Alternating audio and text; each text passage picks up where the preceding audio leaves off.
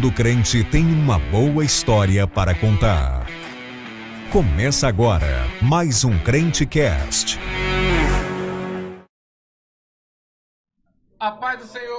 De Deus, bom dia. Estamos começando mais um Crente Cast. Estou aqui hoje com a nossa amiga Larissa Fernandes, que está nos dando aqui este apoio na bancada. E é um Crente Cast diferente, Sim, né? diferente. Bom dia a todos, a paz do Senhor. Quero dizer pra, que para mim é uma honra estar aqui, né? Tá nessa nervosa? manhã. Tô nervosa. Não vou dizer, não. É um Crente nervosa. Cast matinal. Para muitos ainda são nove e meia da madrugada, né?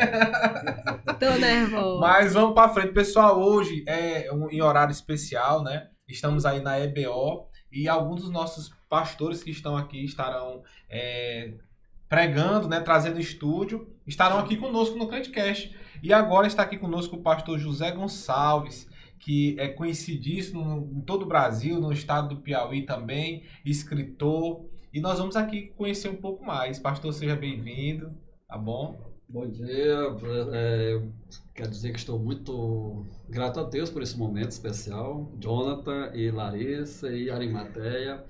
Estou aqui para a gente dialogar, bater um papo aí, crescer na graça e no conhecimento do Senhor, né? Amém. Dizer pro senhor, pastor, que para nós é uma honra, certo? A gente sempre ouviu falar, né? E o primeiro contato com, com o escritor sempre é através dos seus E livros, quando né? ele chegou, eu disse, né, que eu acompanho ele pelas redes sociais, pelo É. Facebook, mas agora eu estou vendo ele pessoalmente. Confesso que estou tremendo aqui. Porque eu admiro muito o pastor, é uma bênção em nossas vidas, tudo que ele escreve, inspirado por Deus, isso tem edificado muitas vidas e assim, é uma honra ser esse vaso, né, aqui na terra, nas mãos do Senhor, pastor. Obrigado pela deferência. É, eu encaro isso como um ministério, né? Até de forma até natural, porque eu vejo como a seara literária ela é um ministério, na verdade. Né? Então a gente procura dentro dessa seara ser um bom dispenseiro, fazer aquilo que acreditamos ser o melhor para a igreja, para a edificação da igreja e para a construção do reino de Deus. Né? Então o nosso cada escritor ele tem uma digital. Ele imprime uma digital. Quando você lê é, certa obra, você vai identificar o, o escritor pelo estilo. Você pega a carta aos Hebreus, aí dificilmente muitos acreditam que foi Paulo por causa do estilo da carta, né? E o escritor ele tem um estilo também. Eu tenho esse estilo é, devo- devocional teológico que tem abençoado a igreja do Brasil e no mundo todo, né? Graças a Deus. Pastor, é, nós vamos começar, já, já começando, como Pois diz não. assim, né? Arimateus vão falar dos nossos patrocinadores, Sim, né? pai. Nós não vamos deixar passar batido. Falar aqui da Pizza Toda Hora, que a partir das 15 horas estará à disposição aí, pessoal, para você fazer seu pedido, tá bom? Pizza Toda Hora. Falar também da Leca Variedades, que é sobre a questão de material Papelaria. papelaria, tudo que você precisar de papelaria e bíblias também personalizadas, agendas. Falar também da nossa amiga Natiane Calisto, que é a. Caneca. Como é o nome? Ela até agora deu um branco Surpreenda. aqui. Surpreenda, pronto. Nervoso. Nós saímos um pouquinho do roteiro aqui. A nossa amiga Natiane Calisto, que é a pessoa que confecciona essas canecas aqui, viu, pastor? Ela que faz. E também a Natiane sempre tem nos apoiado e está aqui, vez por outra, ela está aqui conosco. Um abraço à nossa amiga Natiane. E depois vá lá na página dela para você ver o material que ela disponibiliza para venda e tudo. Pessoal, falar também da Confec Modas, da nossa amiga irmã Naí, que está sempre conosco também, tudo em material e artigo de camisas e derivados, tá certo? Quem mais é Arimateia que está conosco? Confec Modas, irmã Naí, fechou, pronto, e a pizza toda hora. Tá E certo, se então. alguém quiser também patrocinar, dá velho. Estamos aqui à disposição, viu? Estamos espe- esperando aqui a parceria e os patrocínios. Pessoal, é, pastor, o senhor é natural de onde? Eu nasci em Altos, né? Eu sou Só- de Altos mesmo. Só afasta só um pouquinho o microfone. Ah, sim, deixa eu botar só um pouquinho aqui mais pra cá. Hum, Tá bom? Eu nasci em Altos, a cidade ali é 40 quilômetros de Teresina, né? E a minha vida foi naquele círculo ali de Altos Teresina, onde eu estudei, trabalhava, até a gente ingressar no Ministério Pastoral de Tempo Integral, que foi em 2000, e- 2001. O senhor nasceu no Evangelho? Não, eu me converti saindo da adolescência aí para a idade adulta. Eu tinha 18 anos, né? Quando eu me converti. Isso por influência de uma irmã minha que é, a- leu uma Bíblia do meu tio. a- Meu tio era crente batista. E ela começou a ler essa Bíblia e ela se converteu. E através dela a família todinha veio, todo mundo. Hoje nós é somos dois pastores no, eh, na família, né? Tem um que é pastor do Maranhão, Que bem. Assembleia de Deus Maranhão. Por isso é importante a leitura, né? É verdade. É, a própria Bíblia fala que Uhum. o povo parece por falta de conhecimento, né? Exatamente. E quando a gente passa a ter esse conhecimento em Jesus, Uhum. lendo a palavra dele, direcionado por- pelo Espírito Santo, abre a mente, abre todo assim um, um leque de possibilidades de você enxergar Uhum. além, né? E no caso dela foi interessante porque ela encontrou a metade de uma Bíblia, na verdade. O que o meu tio tinha vários filhos, meus primos da minha geração, e criança mexendo com Bíblia, terminaram rasgando uma Bíblia, ele comprou outra e aquela Bíblia foi descartada assim, e minha irmã encontrou e lendo Deuteronômio sobre aquelas aquelas ah, leis bem, bem, bem duras que tinha lá, ela aquilo impressionou ela, aquela leitura. E a partir dali ela começou a buscar né, o evangelho e se converteu mesmo. Aí, através dela, a gente entrou na, no evangelho mesmo. Pa- Pastor, como foi assim no primeiro momento? Porque é, a gente sabe que existe hoje uma realidade muito grande né, de ser evangelizado hoje, Sim. né? Como foi esse primeiro momento que o senhor teve esse contato com Cristo? né? Sim. Aí é uma coisa, como diz o Christian Shows, ah, 76% das pessoas que estão na igreja é através de relacionamento familiar. Apenas 4% é cruzada. Né? Muito pouco as outras formas de evangelismo. O de massas, quando é um evangelismo agressivo, vamos dizer assim, carismático, como o Rei Harbonk na África, que reunia um milhão de pessoas numa cruzada, ele era, tinha um ministério de milagres, Aí as cruzadas funcionam, mas geralmente o que as estatísticas mostram, como o Christian Scholz mostrou em mil igrejas que ele, que ele pesquisou no mundo todo, é o relacionamento familiar. Uma, uma- alguém da família aceita Jesus e esse alguém da família começa, vamos dizer, fermentar o bom fermento nos outros membros da família. Então minha irmã se converteu e através dela ela, ela começou a pregar para mim. Ela pregava Já para se mim. converteu na Assembleia de Deus. Não, ela converteu na igreja batista, né? Só que ela queria, ela era muito aquele, aquela mulher muito impulsiva, temperamento e ela se identificou mais com a Assembleia, de Assembleia. Deus. Mas foi a igreja batista foi uma semana ou duas que ela esteve, né? Hum, Mas foi a entrada, né? foi entrada. E a gente tinha uma tradição batista na família, que meu tio era esse meu tio era batista, uma pessoa que me influenciou muito na minha vida de criança era batista. Então a gente tinha um vínculo. E nós assembleianos brasileiros, nós temos um vínculo doutrinário com os batistas muito forte. Até porque nossos missionários eram batistas. O Wingrenberg eram, eram de tradição batista. Então eles eles imprimiram na cultura assembleiana a doutrina, né, uma doutrina forte, firme, que era do- dos batistas. Nós temos uma raiz batista muito forte. Né? Então, minha irmã, ela foi evangelizando a gente e eu fui o último da família, na verdade. Isso em questão de um ano só depois. Ela já tinha ganhado todo mundo para Jesus. né? Glória a Deus. Então era a- a- os crentes daquela geração, eles eram mais é, é, eles tinham uma, um, assim, um prazer maior em compartilhar o evangelho, né? Então ela compartilhou com a gente, com a família, com os cunhados e todos se converteram mesmo, né? E eu em 83, aí com 18 anos, um garoto, é, fui assistir o culto na Assembleia de Deus, dia 23 de março, não esqueço essa data. Eu já ia uma, perguntar. uma quarta-feira, pastor Francisco Camelo de Souza, de saudosa memória, culto pouca gente que tinha naquele tempo, era o culto de, que chamava de testemunho, né? E eu entreguei minha vida a Jesus, aí já está com 39 anos nós estamos na estrada. 39 anos. Pastor, assim, aí como foi o início da sua fé? Porque você sabe, assim, tem a diferença, Sim. né? Daquele tempo pro tempo de hoje. Sim. Como foi, assim, as dificuldades Uhum. enfrentadas do início da sua fé? E como foi até chegar a sua paixão, assim, por escrever, pela leitura? Como foi Uhum. É, aí é o seguinte, nós temos surgiu? um trabalho, duas formas de discipulado que se distinguem, né? Daquele tempo era um, um discipulado mais de integração, Isso. né? A gente, eu coloco até isso no, no- no, no novo livro que a gente trabalha na Escola Dominical desse trimestre, tem uma lição chamada Desigrejados. É muito interessante Sim. os pastores, os crentes olhar essa revista e olhar principalmente o final do trimestre que fecha, né, como você ter uma igreja sólida. Né? E o desigrejado, eu trabalho uma questão do discipulado, aquilo que eu aprendi também, né, do- do- da integração. Nós, hoje nós temos classe de discipulado, de, que vai de três meses, seis meses, até um ano, a gente discipula a pessoa na escola dominical, que é muito bom. Mas naquele tempo, naquele tempo era mais uma questão familiar. Você aceitava Jesus e logo ali tinha seu vizinho, que era, crist... que era crente também. Nós tínhamos uma família do irmão Domingo Vianas. O Marreiro conhece demais. Um abraço pro meu amigo Zé Marreiro que está assistindo o programa. Zé né? Marreiro. Marreiro. Você chama Marreiro, né? Daqui a pouco não falar, É. não falar do Marreiro. Então nós tínhamos uma família que essa família, ela, sem a gente saber, essa família tipo adotou a gente espiritualmente. Então essa família, diz, vamos para o culto hoje?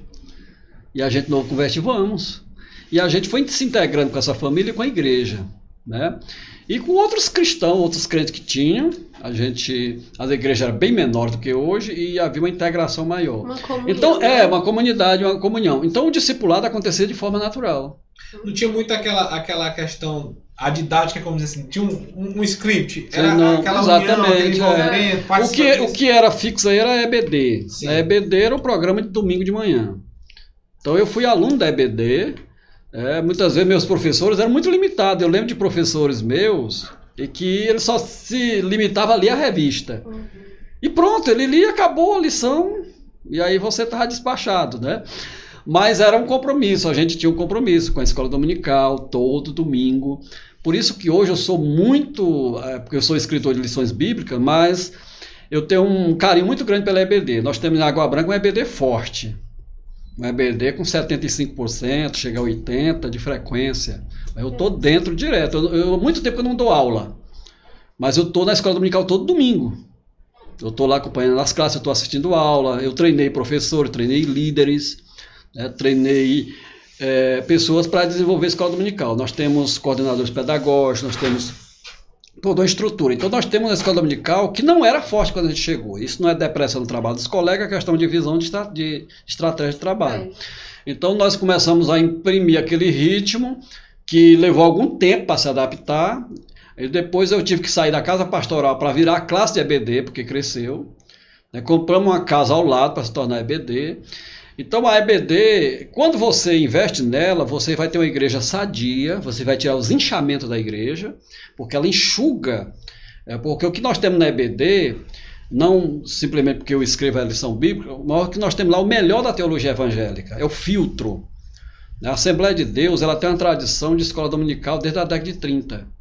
Eu tenho todos os mensageiros da paz desde a década de, de- que ele foi publicado para cá. Então nós temos o começo da escola dominical, é, é, as, as lições eram no próprio mensageiro da paz. Não era nem mensageiro da paz ainda, era o Boa Semente e o Som Alegre, que era escrito em 1919. Depois ela ganha estrutura em 1930 de de escola dominical, e nós temos dois comentaristas famosos que vêm da Suécia.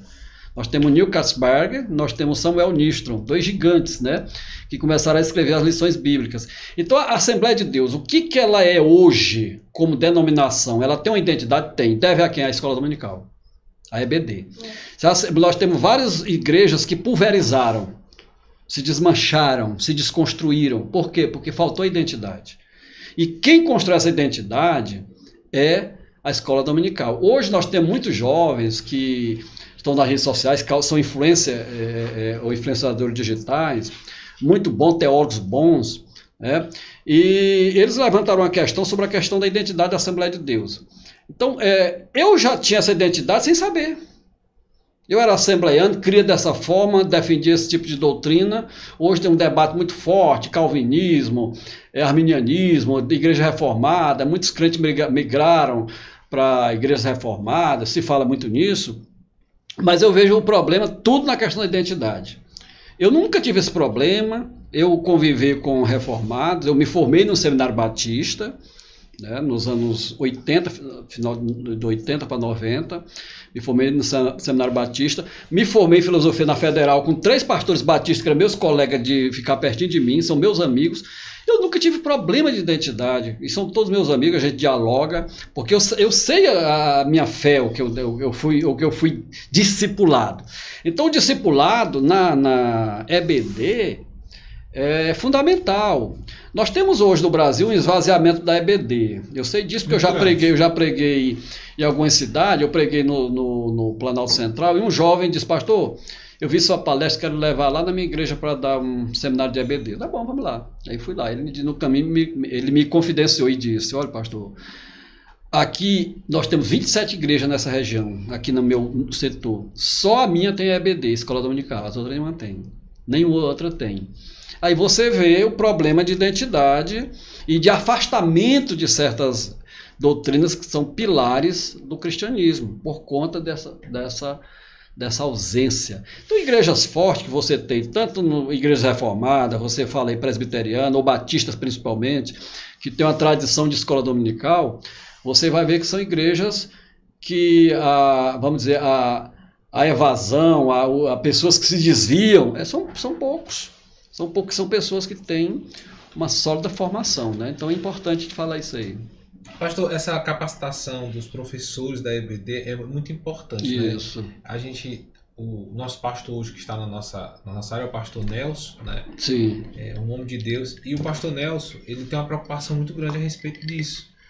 É, o Arimaté é um dos superintendentes, né? Eu sou um dos, dos professores lá. E a gente começou a fazer um trabalho para realmente tirar o inchaço, né, Arimaté? Tirar o inchaço da escola bíblica. Sim. E, e você tem visto que, eu, eu, assim, a gente tem olhado que os irmãos eles têm sentido essa necessidade. Sim. Né? E o tempo hoje, pastor, a gente vê que o aprendizado da palavra de forma correta, de forma coerente, não é aquele que você tá lá e dá. o- Porque assim, às vezes você não participa Sim. da escola bíblica, você não tem aquela. Aquela, aquela razão de estar ali perguntando por algo. E na hora da escola bíblica você vai ouvir o professor, que Exatamente. está ali capacitado, né? E você vai ter também aquele momento de tirar dúvidas. Então, Sim. assim, a importância de você participar da escola É bíblica. né? importante isso. E, Jonathan, é, Sim. o pessoal- só o pessoal tá, tá nos escutando. O pastor falou sobre o Mensageiro da Paz. Sim. O Mensageiro da Paz é um jornal, viu, Sim. pessoal da CPAD. Hoje, na era digital, Sim. tá mais nesse mundo digital, né? E o pastor Zé Gonçalves é o, é o atual comentarista da nossa lição de adultos, não é? Os irmãos que estão nos assistindo aí, é o atual, um, ass- o belíssimo, o assunto mesmo Polêmico também. né? também, também, né? Mas é isso aí. Legal. Pois bem, é, o que nós vamos falar também, né, Matheus, sobre, sobre agora é a, a revista atual que você estava Sim, falando. sim. E o senhor tem sido o comentado Sim. né, sobre esses temas. Eu acho que essa é a nona revista que eu escrevo, né? E dos escritores mais novos, eu sou o que mais escrevo. Que eu, eu- eu vou declarar uma situação aqui. A, a gente, a, gente, a gente vai crescendo e algumas coisas são formadas na mente, né? Quando falava assim do pastor Zé Gonçalves, escritor, eu imaginava um senhorzinho já Caindo nos assim, pedaços. assim só com a, com, a, com a pena aqui, não é nem com a caneta, com a pena escrevendo bem pouquinho aqui, sabe? Tá se tremendo. Aí eu vejo aqui o pastor novo, rapaz, uma mente, meu Deus do céu, brilhante. É. Isso é muito bom, pastor, isso é muito saudável. E aí, pastor, eu queria saber do senhor, assim, é, de todos esses trabalhos que o senhor, o senhor já, já escreveu, antes de eu, de eu perguntar, é, quando foi o seu chamado ministerial, Uhum. né? Quando foi o seu, o seu chamado ministerial? Mas eu queria saber do senhor, assim, qual foi um desses trabalhos que o senhor já escreveu que mais lhe chamou a atenção? Uhum. Que foi algo assim, porque eu acho que tem aquilo muito da mão do escritor, que você Sim. colocou a mão lá em cima e disse assim, isso aqui é um pouco da minha impressão mesmo. Qual, qual desses trabalhos? Olha, eu, eu disse aqui no início, é, escrever é um ministério que eu Sim. considero. Né? Hoje tá, tem um modismo, é, porque dá status, o pessoal acha que escritor está na, tá na moda, está na mídia e muito se aventura. Mas é, é, tem uma história. Você tem, é uma vocação que Deus dá, eu acredito assim, porque Paulo fala no ministério do ensino. né? ele fala como um dom também, o mestre, né? Sim. ele diz assim, Deus é, ele colocou uns para apóstolos, profetas, evangelistas, pastores e mestres, didáscalos. Né? Alguns chamam doutores, mas é um termo muito apropri- apropriado não. Nós temos a palavra grega didáscalo, de onde vem a palavra didática, didaquê, Sim. então, ensinador. Então, é um, é um dom, uma, uma capacidade que Deus dá. E você vai lapidando essa capacidade. Então, tem a questão da cultura, que entra no meio, do conhecimento. Quando eu me converti, a gente teve a influência de, de alguns irmãos que gostavam de literatura. E eles passaram isso para nós. Então, nós, a partir daí, começamos a. E logo entrar no contexto evangélico, que tem revista de escola, vem anúncio de livros, a gente vai entrando na literatura. Aquilo vai formando você ao longo dos anos. Então, aquilo que você escreve tem muito que você construiu. Existe uma cultura né, que, é, que é adquirida, Sim. que é cumulativa. Não adianta você, eu vejo alguns jovens, sem crítica, e, e- mas apenas uma observação, que hoje no Instagram tem aquela caixinha de pergunta, pergunta. Sim, sim. Eu vejo alguns jovens brocando, pergunte sobre o que você quiser.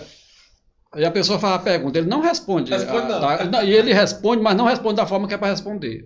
É por quê? Porque falta chão teológico para ele.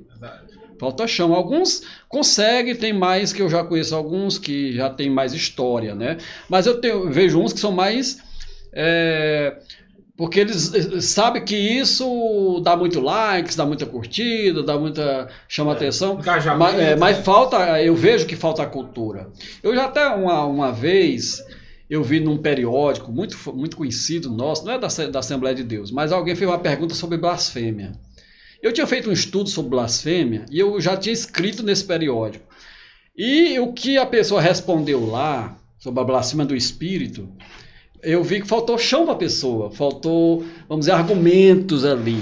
Né? Então, eh, existe a questão da cultura que é muito importante. O que você vai ser daqui a 10 anos, você tem que começar a construir hoje. Então, quando eu me converti, quando eu entrei para a fé cristã, e eu, fui, eu vi a necessidade de me qualificar mais, por isso que eu entrei num seminário eh, de, eh, de tradição batista, porque naquele tempo nem pentecostal tinha. E quando Deus me chamou para o ministério pastoral, aí é, ele colocou em meu, meu coração desejo né, de começar a escrever. E escrever, você vai escrevendo e vai aperfeiçoando a, cada dia mais. Um dia eu conversando com meu colega pastor Ezequiel Soares, que é comentarista de lições bíblicas, possivelmente vai ser um comentarista, do, não sei se é da próxima lição, mas acredito que sim, mas uma breve vai sair. E ele dizia, Zé Gonçalves, a gente vai aperfeiçoando a nossa técnica. E eu digo, é verdade. Ele disse, olha, algumas coisas que eu escrevi, eu já não escreveria mais daquele jeito. né? Então a gente vai aperfeiçoando. Você perguntou sobre o livro que impactou. O primeiro livro que eu escrevi foi em 2006, pela CPAD. Foi em 2006, o, foi o Por que Caiu os Valentes. Foi um livro mais sobre é, questão pastoral ministerial. Né? E isso abriu a porta para muitos outros. E a partir daí eu fui convidado para escrever lições bíblicas da Escola Dominical. A primeira foi Davi, Vitórias e Derrota de um Homem de Deus, em 2009. Foi uma revista muito assim, impactante. Nós mergulhamos no universo de Davi, das suas virtudes e das suas faltas, falhas, né? E fomos mostrando aquele Davi que, eh, que a Bíblia diz que era o homem segundo o coração de Deus. Por que isso? Então a gente foi aquela revista foi um divisor de águas. Lá para cá a gente já escreveu várias, algum- algumas mais é, teológicas. Eu vi um, um artigo interessante. A gente é objeto de estudo e nem sabe. Eu vi um artigo de, um- de uma revista aí, o cara estudando os comentaristas da escola dominical. E ele dizia lá, me citava, ele dizia, Zé Gonçalves começou em 2009 e não parou mais. lá, né? Aí ele diz uma coisa interessante que o cara observa, ele diz, olha, a especialidade dele é comentário bíblico. É exatamente isso, porque quando eu estudei no seminário, eu tive uma, uma atração pela, pelas línguas bíblicas, pela exegese. Eu fui considerado, na- até aquele tempo do Seminário Batista, o melhor aluno de língua grega e hebraica do seminário. Né? Fui convidado várias vezes para dar aula lá. Né? E como isso vem para o universo da exegese, do comentário bíblico, para mim, se você me der um comentário bíblico, as cartas de Paulo, para me fazer a partir do texto original, é, eu estou pisando na, na minha praia, né? Vamos dizer assim. Né? tá É, fazendo, exatamente. Eu, eu me sinto mais livre para escrever sobre isso, né? Então, a, a cada comentarista, o, E- o Ezequias, por exemplo, ele é mais apologista. Ele tem, ele é formado em hebraico pela USP, né? Tem um conhecimento de hebraico es- espetacular. Então, cada comentarista, ali nós Renovato, é mais na área de família. Então, Sim. cada comentarista tem uma, Tem uma... é, tem uma área. Pastor, e sobre esta, esta questão do chamado pastoral? Sim. O senhor teve, assim, algum momento que o senhor... Porque o senhor tinha uma atividade secular, tinha? sim. Né? Foi o seguinte, eu como é que teve esse insight, esse É, brilho aí sim. da, da, da- né, da- do chamado de Deus? Olha, é, a gente que se converteu naquela geração dos anos 80, a gente era muito envolvido com igreja. Eu me lembro que a gente estava na igreja todo dia praticamente. Olha, segunda-feira tinha culto à noite, terça-feira era culto na rua, quarta-feira era culto de, de testemunho para novo convertido, quinta-feira culto na rua e sábado era culto no interior, domingo escola dominical e à tarde evangelismo e à noite culto. Era desse O jeito. negócio era... É, era. Então a gente era muito envolvido. E Quando a gente começa, aí você vai lendo e orando e vai crescendo aquele desejo pelas coisas de Deus. Né? Então eu comecei em 88, 89, eu tive um problema pulmonar seríssimo, uma doença é, que eu adquiri na infância e só fui descobrir a gravidade dela em 89, né? E aí a partir que eu tive hospitalizado 15 dias, aí eu fui refletir mais na vida, né? E aqui eu me deu um desejo de buscar uma vida mais devocional, mais de oração, né? E ali foi a, aquele ali o ponto de partida para ler biografias de homens piedosos, de livro, buscar o batismo no Espírito Santo, é, com evidência de línguas, tudo bem. Então, a partir daí foi crescendo essa questão vocacional. Mas a minha dúvida era: eu posso desenvolver um ministério fora do púlpito? Ou Deus quer, me quer onde? Porque eu não queria ser pastor. Era uma coisa que me dava arrepios. Eu me lembro que eu me aborreci com um amigo é, que chama Pedro Araújo, que é amigo do Zé também, do Zé, do Zé Marreiro. É. E ele, ele era um muito crente. E ele disse, rapaz, você vai ser pastor. Deus me mostrou. Eu fiquei, ele sabe disso que eu, que eu me aborreci com ele. Porque eu não queria ser pastor, eu respeitava meus pastores, sempre convivi bem com eles. Mas eu não me via, eu tinha assim uma repulsa por, esse, por essa questão. Então eu buscava servir a Deus, mas numa estrutura, vamos dizer, autônoma. Vamos dizer, eu poderia ser um microempresário, poderia ser um, um funcionário público como eu era, nessa. E, e, mas a coisa foi crescendo de um jeito que eu comecei a ter sonhos, né, assim, de, de como se Deus estivesse me chamando, me falando. Mas aí aconteceu o seguinte: é, em 93 eu estava orando sobre, sobre o meu futuro ministerial. E aí eu pedi ao Senhor para me mostrar. E eu fui tomado naquela oração em línguas. E pela primeira vez interpretei línguas que eu estava falando. E aí era o, o Senhor dizia o seguinte: Eu tenho uma aliança ministerial com você. Isso é muito forte. Né? Aí eu fiquei com aquilo na cabeça. Mas aí eu entrei, terminei a vida acadêmica, entrei para dar aula na FAEP. Antes disso era Instituto Bíblico da Assembleia de Deus, em Teresina. Eu fui ser professor de língua grega e teologia sistemática. Era, eu, e o pastor Nestor fomos até considerados os melhores professores do seminário nessa época, né? Pois bem, aí o pastor Paulo Belisário era vivo ainda, nosso presidente. O pastor Paulo, todo mundo sabe que ele era profeta. O que ele dissesse para você, podia escrever. Pastor Porque ele. É, o presidente da convenção. Ele, ele, ele era um homem de oração. O pastor Sebastião, que é amigo meu, pastor de Valência, era solteiro. Paulo Belisário, Sebastião ia passando, né? Paulo Belisário, pastor Paulo chamou ele, vem cá, rapaz. Sebastião chegou, ele disse, pô, não, pastor, se você já casou, eu disse não. Pois casa que você vai ser pastor. E pronto. E pronto, era desse jeito. Pastor Paulo estava dando aula no seminário, terminei e fui para a sala dos professores, ele estava lá. Tinha alguns, algumas pessoas lá, umas cinco pessoas, se eu me lembro. Aí ele perguntou, Zé Gonçalves, como é que está o Oswaldo lá em Altos? Está bem, pastor, era o pastor de Altos, pastor Oswaldo, pessoa, de saudosa memória. Aí ele olhou assim e disse, vocês sabiam que esse rapaz vai ser pastor? Vai ser obreiro, chamou a palavra obreiro. Vocês sabiam que esse rapaz vai ser obreiro? Chegou estremecido, porque eu sabia que ele não brincava. Né? Aí Deus, a partir daí, começou a revelar a minha esposa, a mim. Né? Ela teve uma, um, uma, um sonho, foi uma revelação.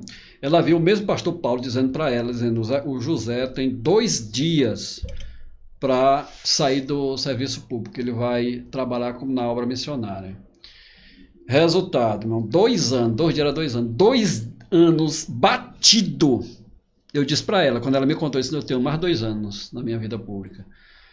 Quando deu dois anos batido, eu estava saindo da, da, empresa, do, do serviço público, para ir para o ministério, do jeito que Deus tinha falado. Mas é, nesse ínterim, o pastor Pastana, que é pastor de Esperantino, era pastor em Altos, foi meu pastor que teve uma influência muito grande sobre mim, questão administrativa, questão de evangelismo, que é um homem muito aguerrido nessa área. Ele foi lá em casa um dia, chegou lá em casa seis horas em Altos. E ele não era muito de andar assim na casa de irmão, que era um pastor muito atarefado mesmo. E, mas ele foi lá em casa nesse dia, chegou, eu era funcionário público, tinha chegado. Ele chegou seis horas. Aí jantou comigo, só foi sair dez da noite que ele conversa, conversa pelos cotovelos, né?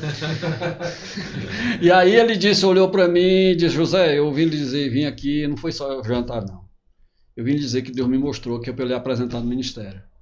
Cheguei, eu estremeci, porque eu já sabia que Deus estava falando comigo, né? E já estava me revelando, né? É, sobre o ministério. E, pastor, me deu um tempo para orar e disse: olha, a convenção é agora em julho, nós estamos em junho. Então eu tenho, tenho a resposta até julho para lhe apresentar a evangelista, ser meu co-pastor. Se não der certo, se você não, eu vou ter que procurar, vou ter que orar. Tá bom, pastor, me deu um tempo. Aí eu fui para uma festa da Assembleia de Deus Beneditino, 54 quilômetros de alto. Lá tinha um amigo meu chamado Sebastião, que era de, de Timon, que era presbítero, um homem consagrado, está em São Paulo agora. Aí o Sebastião, ele estava lá, eu cheguei para ele, Sebastião, me ajuda em oração, que o pastor, meu pastor, quer me apresentar na convenção que agora, semana que vem. Aí ele disse, tá bom, eu vou orar por ti. Aí eu dei as costas, ele me chamou, Zé, vem cá, vem cá, vem cá. Eu voltei, ele disse, rapaz, tinha uma visão contigo, não que tu virou as costas aí. Disse que foi? Vai que é de Deus. Eu te vi lá na, na como se fosse assim, fazendo parte da, de, de, de, das decisões da convenção, Sim. né? Aí eu fiquei com aquela palavra. Palavra. Quando foi, chegou a semana da convenção, começava na terça e até sábado. O pastor não foi lá em casa, na segunda. Ele disse, pastor, tá, não vai ser agora não. Estou esperando Deus falar. Resistindo, é, pastor. vai ser agora não, pastor. Preciso de mais tempo. Aí ele saiu até triste e foi para a convenção. Aí eu fiquei em casa, fui para o trabalho, mas numa angústia tremenda. Porque era uma decisão muito forte. Né? É, sim, é. Aí o que aconteceu? Na quinta-feira, eu tinha uma casa em Altos, né, que essa casa a gente já vendeu, depois entrou no ministério, mas eu tinha uma casa que era tinha uma mangueira. E quando eu cheguei do trabalho, eu tomei banho, jantei e fui lá para debaixo da mangueira ficar lá meditando e pensando nas coisas sobre o ministério, convido o pastor. Aí eu me abri, eu até botei, botei um videozinho no, no Facebook um dia sobre isso, sobre essa vocação. E aí eu falei pro Senhor meu, Senhor, me fala, porque é uma coisa que vai mudar a minha vida. Eu preciso que o Senhor me mostre. Rapaz, aí o que Mais o senhor, um pouco. É, o que, que ele falou? Eu, eu vi como uma pessoa estivesse falando aqui perto de mim, uma voz, você me ama? Eu disse, amo, Senhor, respondi. E se vá para a convenção. Desse jeito. Eu falei para minha esposa, ela chorou. Mas aí naquela noite ela teve uma, um, também, Deus mostrou a ela uma pessoa com uma prancheta, dizendo, Regina, aprovada, aprovada, aprovada, aprovada, aprovada, aprovada. Aí eu vi que Deus tinha dado a vocação a ela também. Que hoje ela é mais vocacionada do que eu, né? aí eu fui para a convenção na quinta-feira, na sexta. Isso foi quinta-noite. Na sexta eu estava lá. O pastor não me viu, veio falar comigo. E eu digo, já arranjou o evangelista para trabalhar com o senhor? Ele disse, não, rapaz, o que eu estava pensando não deu certo. E você disse, disse que não dava. Eu disse, ainda está de pé seu convite? Ele disse, tá, pô, eu vim aqui dizer que eu aceito o convite. Oh, aí ele oh. levantou a mão para o céu assim. aí o pastor Nestor disse assim, irmão, Zé Gonçalves, a gente já conhece ele. E ele vai ser apresentado evangelista. Traga a esposa. Isso, ah. sábado. Pronto, aí, aí começou a minha entrada no ministério. E em 2012 eu comecei a escrever, mandei vários materiais escritos para a CPAD, inclusive um livro que foi publicado primeiro.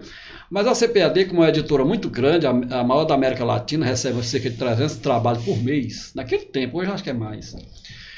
E demorou, aí eu daquele tempo mandava disquetezinho, eu disse, olha, mandei um material para ele, nunca foi avaliado, eu queria que você mandasse de volta. Aí o Isaio Araújo, que é um amigo meu hoje, diretor da FAECAD, ele entrou em contato comigo. Eu não conhecia o Isaio nesse tempo. Ele disse, José, é o seguinte, nós já lemos teu material, muito bom. Teu trabalho de exegese, excelente. E a, a CPAD vai publicar um livro teu, que é o Porquê Caos Valentes. Só saiu quatro anos depois. Né? E a gente, hoje eu estou passando mais para alguns colegas. Quando manda para mim, eu diz, passa para esse aqui, que esse aqui dá conta do recado. A gente vai distribuindo. Mas é, aqui mesmo tem uma mensagem agora para escrever a matéria, mas se dá para meu, não tem tempo. Não tem Acho que você agora. falou da sua esposa, né? Sim. Aí, no seu ministério, né? O que, que ela representa para você no seu ministério? Eu vou dizer o que ela representa, que eu coloquei no livro, vou te contar isso. Pois uma experiência extraordinária. Nós estávamos num retiro. Eu sempre preguei em culto de jovens. Antigamente eu pregava mais em culto de jovens. Hoje meu ministério está mais focado em líderes. Uhum. Porque quando eu fui consagrado na, no sábado, no Ministério de 2001, na segunda-feira eu estava orando, o Senhor me disse, é, você vai falar para líderes. E é o que tem acontecido. Uhum. Eu não sei nem como é que aconteceu isso, mas aconteceu. E se você vai falar para líder, é o que eu estou fazendo aqui em Parnaíba agora, né? Vou falar para líder hoje à tarde. E a gente era ainda só membro da igreja, presbítero, e eu estava num, pregando num retiro de carnaval, no interior, e aí houve aquele mover de Deus, você sabe, nas- Uhum. na Assembleia de Deus. E aí ela foi cheia do Espírito Santo mesmo, começou a falar línguas, e ela veio no meu rumo, me abraçou, e eu interpretei o que, que ela estava dizendo. Glória a Deus. O senhor estava falando através da boca dela. O- a Regina é como uma ponte na tua vida. A coluna de uma ponte na tua vida. Dizia desse jeito. É como a coluna de uma ponte na tua vida. Né? Pois bem, eu fiquei com aquilo maravilhado, mas para eu não ter dúvida, isso é um, aquele povo chorando. Um irmão que estava mais ou menos a 15 metros ou mais, que não tinha como saber o que estava acontecendo no meio daquela zoada, lá vinha ele falando em língua e chorando lá para casa. Zé Gonçalves, o senhor está dizendo que a Regina é como a coluna de uma ponte na tua vida. Que Deus tremendo. Aí bateu o prego e virou a ponta. Né? Aí não tinha como eu duvidar, quê, né? vou duvidar do negócio desse.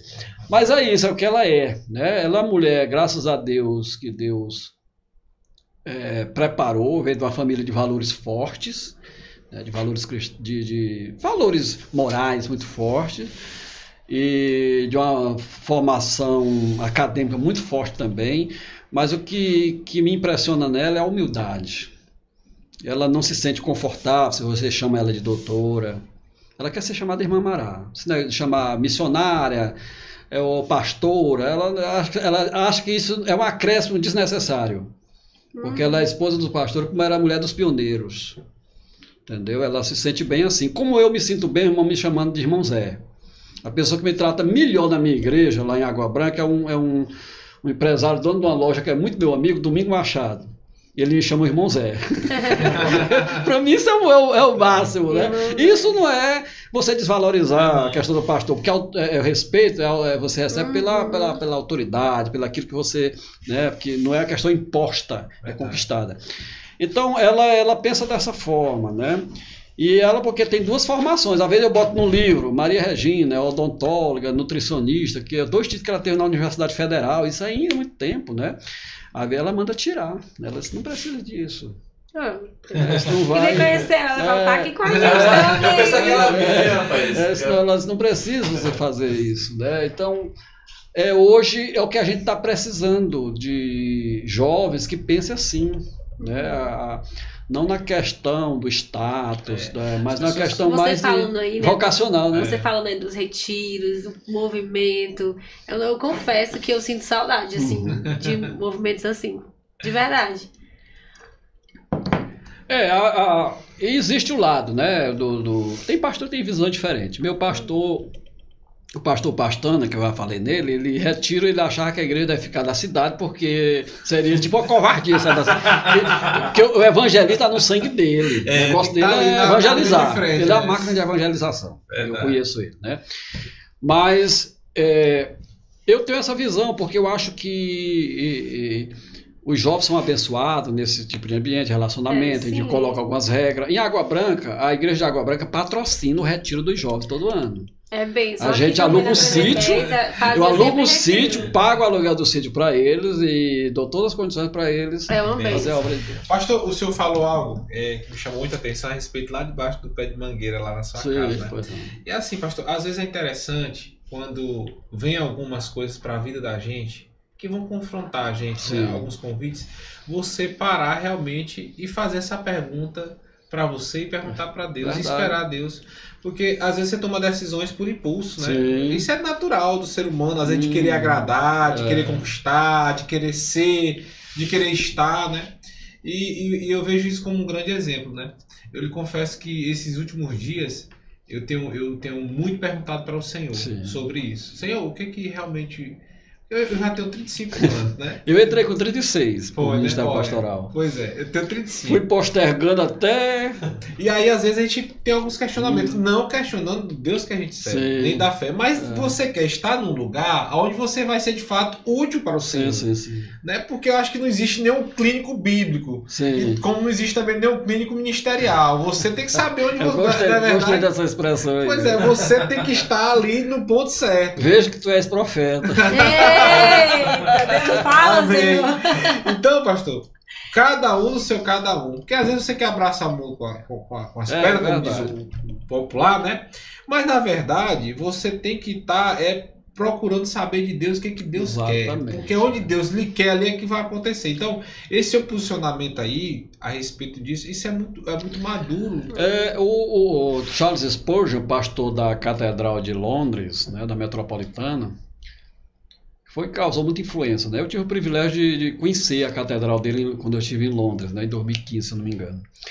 Ele influenciou muito. Ele dizia uma coisa do ministério que deixa a gente pensativo. Ele disse: fuja do ministério. Se você tem qualquer outra coisa para fazer, faça. Agora, se você não tem como fazer, aí você abraça que é a chamada de Deus. Pois é. Quer dizer, não é um quebra-galho. Não, Não é o existe. emprego, não é uma questão de status. Então é uma questão seríssima que tem que ser encarado com essa visão. né? Você está trabalhando com valores espirituais, né? não apenas morais, éticos, sociais, mas espirituais. Então a, a chamada ela é muito importante, né? Então tem, é, se precisa pensar dessa forma. O, as gerações passadas, por isso que o Martin Lloyd Jones, que é o, o grande teólogo aí trabalhou é, em Londres, ele diz uma coisa interessante. Ele disse estude os, os avivamentos, mas de 1900 para trás. Porque ele achava que tem muita coisa de hoje que tem muita espuma, né? O Hurto Gonzalez diz que nós temos no, um protestantismo cheio de espuma. Quer dizer, falta essência, né? Então, a vocação tem que ser gerada assim. Para se formar um pastor antigamente não era fácil, não. É, um presbítero. Eu, eu, quando eu fui consagrado a presbítero ou, ou apresentado, eu já tinha 11 anos de fé. Eu tinha Uma 11 estrada, anos. É, já tinha uma estrada. Então você bota hoje, você pega essas igrejas novas que tem por aí, que eu trabalhei dentro da questão dos desigrejados, você bota pessoas novas, neófitas, pessoas sem maturidade, e aí nós vamos ver um, um pentecostalismo hoje desacreditado. É. E aí, pastor, o senhor pastor. está falando uma questão bem aí, Desacreditado. só é, sem querer lhe cortar, que eu já lembrei de uma situação para lhe falar. Pastor, é é aquela questão, você se posiciona para ser alguém chamado por Deus, tem a vocação, pedir a Deus realmente a instrução. Como é a sua visão, pastor, diante desses, dessa questão que eu digo assim, desse, desses pastores que na verdade são mais coaches, gospels, que estão tendo aí por aí, Hum. né? Pastores que. Não tô aqui criticando, mas Uhum. fazendo uma observação que é válida com qualquer cidadão e, e como qualquer pessoa pode observar. Como é que você vê essa, visão, né? essa, essa, é, essa cultura? É porque está se instalando uma cultura Ah. de você de repente abrir um canal e ali você é um pastor sem ovelha. Sim. Né? E aí você. Como é que o, senhor, que é um da- das pessoas que zela muito pela doutrina, como é que o senhor vê isso, pastor? Eu acho que é uma- eu- nós estamos vendo um modismo também, e o povo gosta disso. Tem até uma palavra em Jeremias que os profetas profetizavam mentira, e ele diz assim: e o meu povo gosta. Né? Tem, tem uma passagem nessa tradução livre que eu estou fazendo. E a gente vê essas distorções. Né? Sim. Existe uma forma de comunicação. Eu tenho um colega meu que escreveu, ele analisou essa parte do coach aí do Ministério de Jesus. Né? É, ele analisando mais uma questão do lado positivo. Mas o que a gente vê hoje é, é pessoas que querem mais é, é, tá na mídia mesmo para vender uma ideia, né, passar uma e o que a gente vê são igrejas sem discipulado. Isso é, isso, isso é, É, pessoas que estão lá naquele momento, mas não tem um vínculo comunitário, Sim. não tem um vínculo porque um igre- exemplo, igreja, né? Não tem um igreja, vou citar aqui o, o, o, o Bauman. Bauman é um, foi um sociólogo que escreveu muito, né? A Zara traduziu aí, pelo menos eu acho que eu conheço umas 25 obras do Bauman. Ele escreveu muito sobre essa cultura líquida que eles chamam, que a gente chama pós-moderna. Cultura líquida é a chamada desconstrução. Então, nessa cultura líquida, ele diz uma coisa interessante: ele diz assim, é muito difícil é, remar contra a corrente, contra tudo que as pessoas querem, um camelô da religião adaptado ao consumo público. Então as pessoas querem é um comunicador. Né? Ah, quando você vai para a parte pastoral, que tem compromisso, que exige, Sim. né, que exige fidelidade na área da igreja, na área de é, familiar, aí você esvazia mesmo. Você vai nesses movimentos, igrejas que eu vejo meio que é mais a questão de coaching, é só lotadas. Mas você vê que são pessoas que não deram certo em, em muitos lugares, estão procura ainda de uma identidade. É. Que eu vejo em muitos lugares. E ah, agora que eu achei, descobri a pólvora, estou aqui, estou abençoado. Mas na verdade vai ver que tem buracos na vida lá. E é, e é só um tempo, né? É É só um porque tempo. assim, hoje em dia o que a gente vê é que muitas pregações é somente falam, e é certo, não é errado, né? Sim. Falar só sobre o amor, aquele Deus que Uhum. ama, aquele Deus que cuida, Deus faz tudo Sim, isso. sim. Mas a gente também tem que falar do Deus que corrige, do. Deus que quer a coisa certa, do Deus que é zeloso Sim. com a sua palavra, né? E muitos não pregam esse Deus Sim. zeloso, pregam só mesmo o Deus de amor. Sim. E o que não é errado, mas a gente precisa, a gente como ser humano falho, a gente precisa de uma correção, precisa de uma palavra mais mesmo É, é que- exatamente isso que nós trabalhamos na nossa lição bíblica desse trimestre. As sutilezas, né? É, a gente trabalhou mais a, a- a construção de ideologias, Sim. narrativas que foram criadas, né? e ideologias que se firmaram que sorrateiramente entraram Bem devagarzinho. é, inconscientemente na, em muitas é, tradições protestantes e que hoje se passa como valores normais, aceitáveis. Né? Eu até cito aí na, na introdução do livro, é, quando eu estava em Nova York com minha esposa, eu entrei, eu gosto muito de livraria, onde eu vou eu vejo logo antecipadamente onde é que tem livraria boa. E eu entrei na Barnes Noble, que é uma livraria tradicional de Nova York, na Quinta Avenida. E lá folheando os livros, né, é, em inglês e espanhol, eu achei uma apostasia benidera, que é a apostasia vindoura. E eu fui ler aquele livro. O autor ele foi muito feliz. Ele mostrou que a cultura americana estava sendo, sendo assaltada. A cultura americana estava sendo diluída, destruída. Mesma coisa que o, o Steve Gallagher escreveu um livro dele chamado E Assim Perdemos a Inocência. O que o Gallagher mostrou é que valores contrários à fé cristã, eles se infiltraram em todo segmento da sociedade. Eles entraram de forma através da cultura, sem nem se perceber. Pastores começaram a defender isso em púlpito, né? E hoje essa coisa cresceu e está sufocando o que a gente chama paradigma judaico-cristão, que é aquilo que formou a sociedade ocidental, tanto os americanos como o Brasil. Então, no Brasil, isso chegou mais tarde, mas chegou com força. Eu acho que a diferença que nós temos aqui do Brasil para os Estados Unidos, que eu conheço bem lá a cultura de lá, é que a igreja lá, ela foi mais no sentido passivo de dar uma resposta cultural. né? No Brasil, não. No Brasil, a igreja, tanto o catolicismo, eh, vamos falar em cristianismo institucional, como a igreja evangélica, elas, elas deram uma resposta mais forte. né? Houve um trabalho apologético mais de, de resposta. E isso tem sido é, é, é um confronto mesmo. A gente está vendo direto na- nas redes sociais. Né?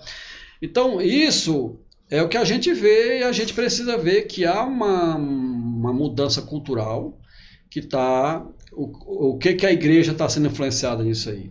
Então, no livro que nós escrevemos de apoio, no último capítulo do livro, que é a última lição bíblica, a gente coloca diretrizes para as famílias. É como se manter uma família forte, sadia, como diz o N. Gruder, não existe igreja forte com família fraca, É verdade. não é verdade? Uhum. Então a gente precisa trabalhar para essa Pastor, vertente aí. É, agora a gente vai ler aqui o chat, né? Porque Vou tem não. muitas, muitas, muitas, muitas perguntas. Tem até uma interessante da Cláudia. Um beijo, Cláudia. Paz do Senhor, minha amiga. É, como trabalhar com os desigrejados?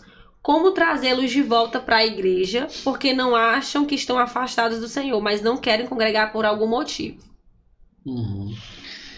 É, aí é o, é o trabalho de conscientização, de ver a necessidade que ele precisa ter e que ninguém consegue ser igreja fora da igreja. Justamente. Você tem que fazer um trabalho aí apologético de é, mostrar a importância da congregação local. Não, eu posso ser igreja lá em minha casa. Não existe. Hum, Jesus não disse: existe se não tiver dois ou fora do três. corpo. É, exatamente, dois ou três, reunindo o meu nome, ali estarei. Ele vai se configurar a formação de uma igreja. O Novo Testamento era uma comunidade. Você vê que a igreja no Novo Testamento não tinha templos ainda. Então o que eles faziam era cultos nos lares. Você vê Paulo dizendo, saúda fulano e fulano, a igreja está na casa dele. Então eram igrejas comunitárias, igrejas, né? Então, que depois, já recentemente, o César Castellano criou um movimento de células na Colômbia pela realidade da Colômbia. Que a Colômbia tinha o movimento guerrilheiro e tinha muito problema juntar gente com medo de terrorismo, esse tipo de coisa. Lá foi um espetáculo, né? Mas chegou do Brasil já com uma visão distorcida, muita coisa, né? Mas a Assembleia de Deus não tem esse problema porque nós trabalhamos com o sistema de congregação. O que é a congregação? É a igreja no meio da comunidade. É uma, na verdade, é uma mini célula, porque não a, a, a célula, ninguém pode demonizar ela. A célula foi um movimento legítimo criado pelo David Yong-Cho, por Yong-Cho na Coreia. Ele criou 250 mil células. Igreja nos lares. Por isso que o trabalho casas, coreano é né? gigantesco, né? Muito bom. No Brasil veio, muitas igrejas adaptaram isso com sucesso. Outros teve desvios, né? Com o movimento que eu não vou falar aqui, que é outra Uhum. questão. Mas a Assembleia de Deus, com esse sistema de congregação, de estar nos bairros, lá na ponta, lá no meio da comunidade, ela fomenta a comunhão. E a gente tem que dar valor a isso. A gente tem que valorizar as congregações, os bairros, dar vida a essas congregações, porque é lá que vai as famílias, onde o conceito de igreja, de corpo vai se configurar. Então, se você tem uma pessoa integrada na igreja, dificilmente ela vai ser desigrejada. Uhum. Uma pessoa que tem seus talentos, seus dons, que é reconhecida, não é só para cantar, para não, mas é uma pessoa que participa da vida da comunidade, aí é uma cura para Ela, É, é ela ser- sabe, né? pra É tá ser sendo chamada. participante, né? Eu acho que Uhum. tudo depende mesmo do É. envolvimento que a Sim. pessoa se doa pra fazer. Porque às vezes a pessoa mesmo se auto-exclui, né? E o dever da igreja é cuidar também, Uhum. é orar. Mas a pessoa em si tem que ter isso dentro, como você falou. Eu Sim. acho, eu achei muito interessante, desde o início você falou que tinha sua identidade formada. Sim. E por mais que você andou em lugares Sim. com pessoas de outras realidades diferentes, mas você já tinha isso, essa sua identidade formada e nada lhe abalou. Então eu acho que hoje nós devemos ter a nossa identidade Pronto, também você formada. tocou numa coisa interessante, que o Valmir Nascimento, que é um escritor de jovens é, de Cuiabá, um amigo nosso, ele escreve a revista de jovens da CPAD.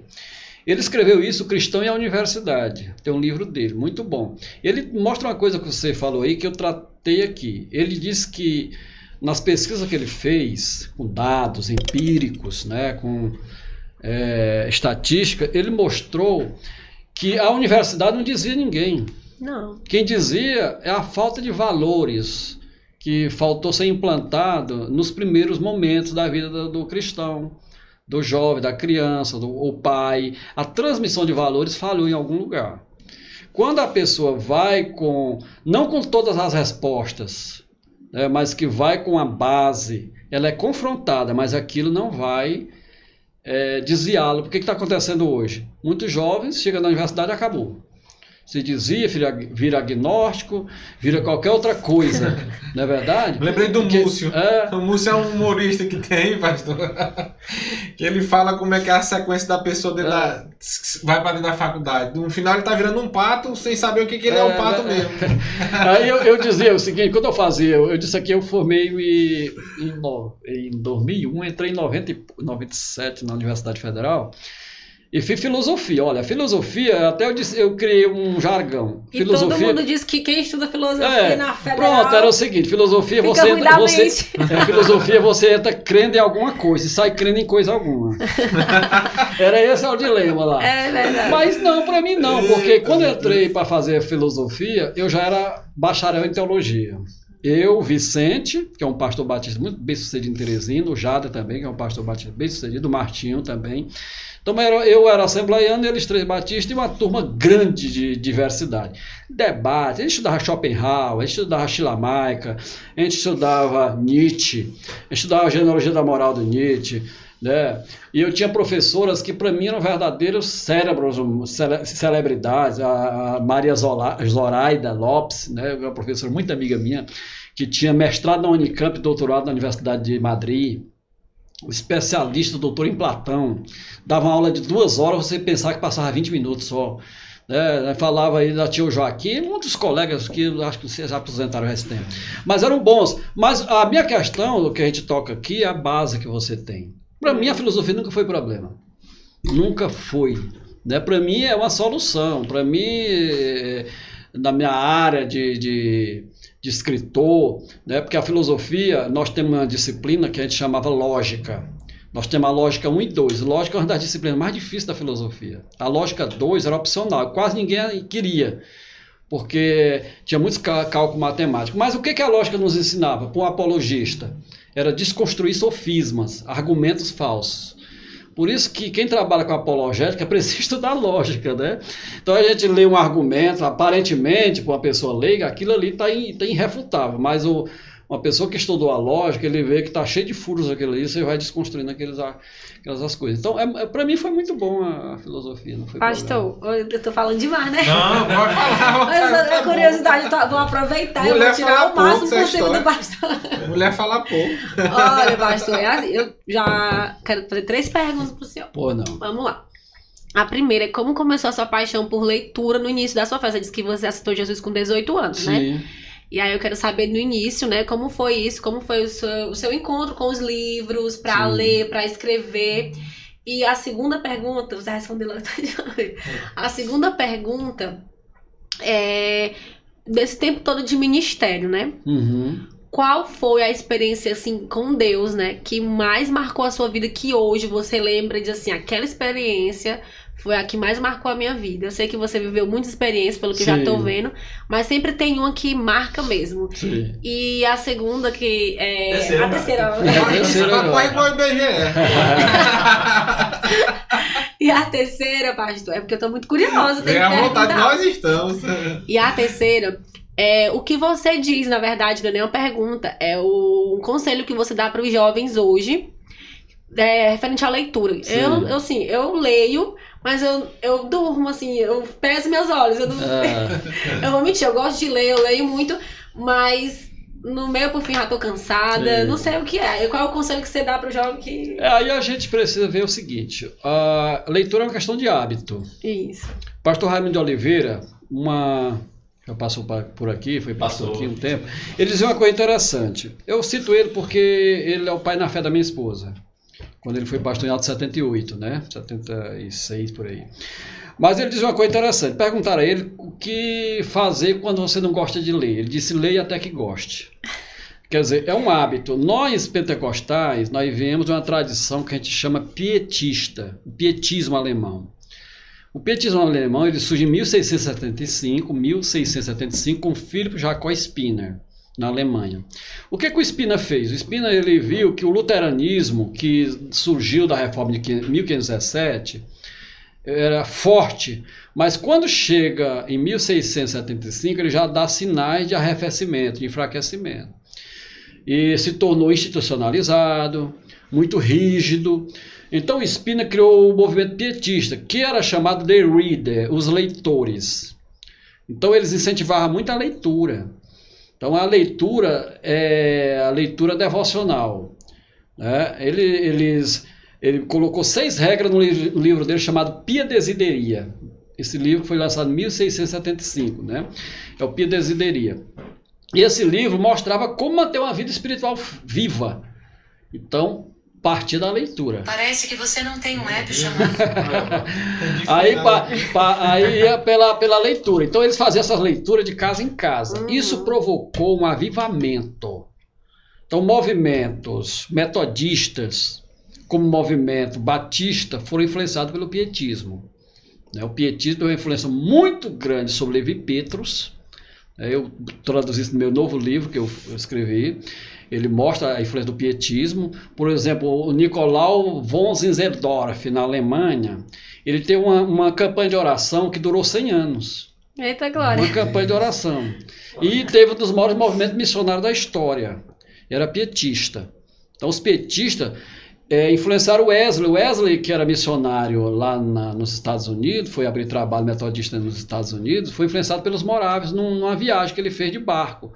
O barco para afundar, aquela luta toda, e os caras cantando e dando glória a Deus, e o eles admirados. Rapaz, eu não sou crente meio desses caras, não. Aí ele foi despertado para o pietismo. né? E o pietismo entrou forte no wesleyanismo, que em 1830 os pietistas entraram através de George Scott na Suécia. E o George Scott influenciou os primeiros batistas, o Carl Rawson, esses caras foram influenciados. Então eles colocaram isso na raiz, o Vingre, Berg, por isso que eu começo lá atrás. O Berg, eles vêm dessa tradição, de tradição de ler Bíblia, de leitura, né, de oração, de oração. Então eles trazem isso para o Brasil. Né? Eu mostro uma química com o movimento americano de Azusa através do William Duran, que é mais essa parte carismática que o Ving herda, não do Batista escandinavo da Suécia, mas do, do, do Duran, que é a tese do Sim, meu o- livro. O livro que você falou, né? É, exatamente. Sim.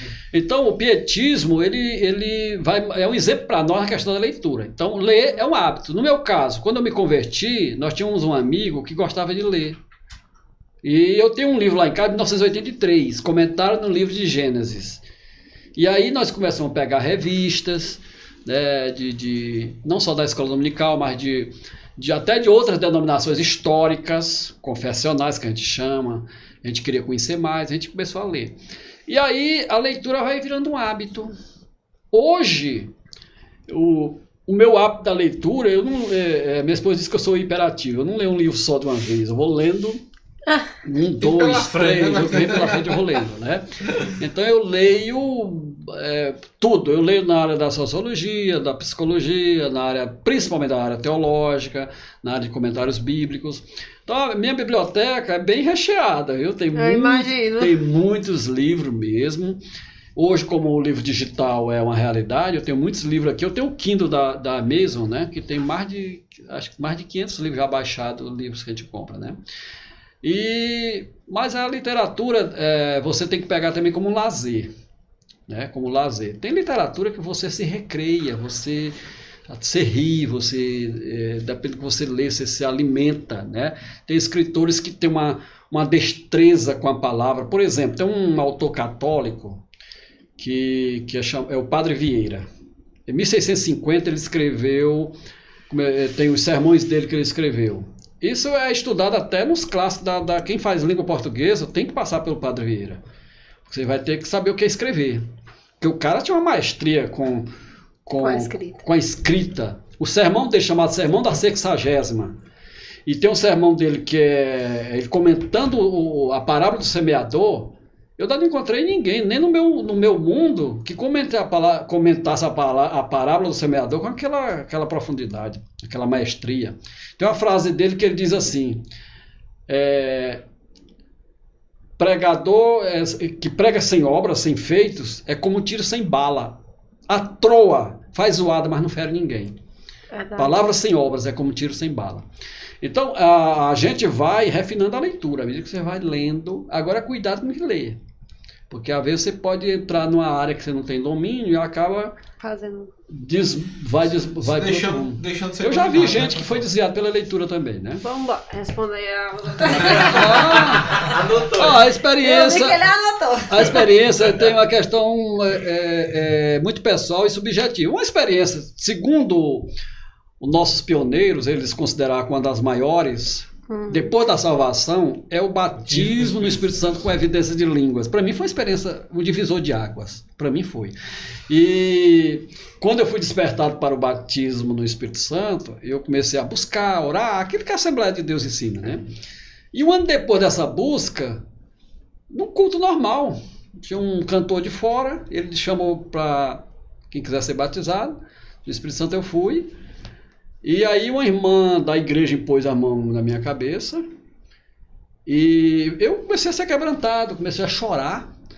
E aí eu, eu, eu percebi, foi uma coisa interessante. Eu depois descobri isso na literatura, não era só o meu caso. O Donald Didi também foi assim e outros. Eu descobri que eu tinha, tinha línguas estranhas dentro de mim. Eu, eu, eu, via, percebia uma linguagem que eu não tinha falado. E eu dizia, Jesus me batizou no Espírito Santo. Eu tinha aquela certeza. Que eu, eu via aquela linguagem dentro de mim. Na mente. Era né? só eu falar. Você acredita? O dono Didi disse que quando impuseram as mãos nele, ele foi para casa sabendo que estava batizado no Espírito Santo. Só falou em língua duas semanas depois. E eu teve esse intervalo. Esse Que intervalo pequeno, no meu caso, teve. Mas quando eu disse eu estou batizado no Espírito Santo, porque eu senti as línguas, eu vou falar. Quando eu abri a, a boca, ah, meu irmão. Tava fazendo download aí. Aí foi assim, uma, coisa, uma coisa extraordinária que veio sobre mim, né? Coisa- Mas é mesmo. É. Eu, eu a lembro- minha esposa, a Regina, é um colega nosso que tinha um ministério assim fantástico de, de impor as mãos nas pessoas. E ele, ela buscava batismo no Espírito Santo há muito tempo. Então a questão do batismo no Espírito Santo é orientação também, ensino correto. E uma pessoa que ministra nessa área ajuda muito. Então ele chamou minha esposa e disse: Você tem vontade de ser batizado no Espírito Santo? Tenho. Sente aqui nessa cadeira. Tinha 25 pessoas naquela semana buscando batismo no Espírito Santo. Aí ela sente aqui nessa cadeira. Ela, ela- antes dela sentar, esse, esse rapaz tinha mostrado que ele tinha um ministério nisso. Esse irmão. É um cidadão que tinha vindo das drogas, que Jesus transformou, encheu do Espírito Santo, e até hoje é pastor. Ele chamou um irmão chamado João de Deus. Senta aqui, João de Deus. João de Deus querendo ser batizado no Espírito Santo. Aí João de Deus. Aí quando ele pôs as mãos, disse: João de Deus, eu já fui batizado. Aí onde ele ficou assim, disse, já, o Senhor me mostrou que você já foi batizado.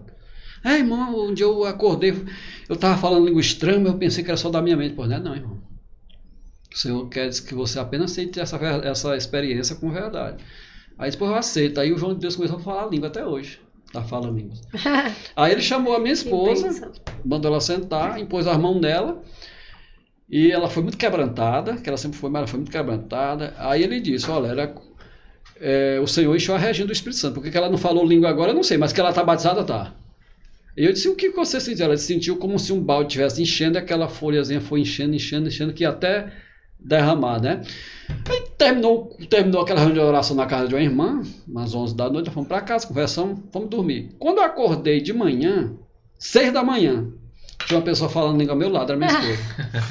Eita glória! Pastor, eh, eu tenho uma pergunta aqui. Pois é, não é uma coisa extraordinária? É, sim. sim, Deus Então, eh, teve essa experiência do batismo pentecostal, outras com relação ao meu ministério, teve outras que me marcaram de forma profunda, que é uma coisa que eu fico mais assim, porque é quase um segredo, uma coisa que foi para minha vida, né, que Deus Sim, falou. vontade, Mas que pastor. marcou, marcou de forma profunda.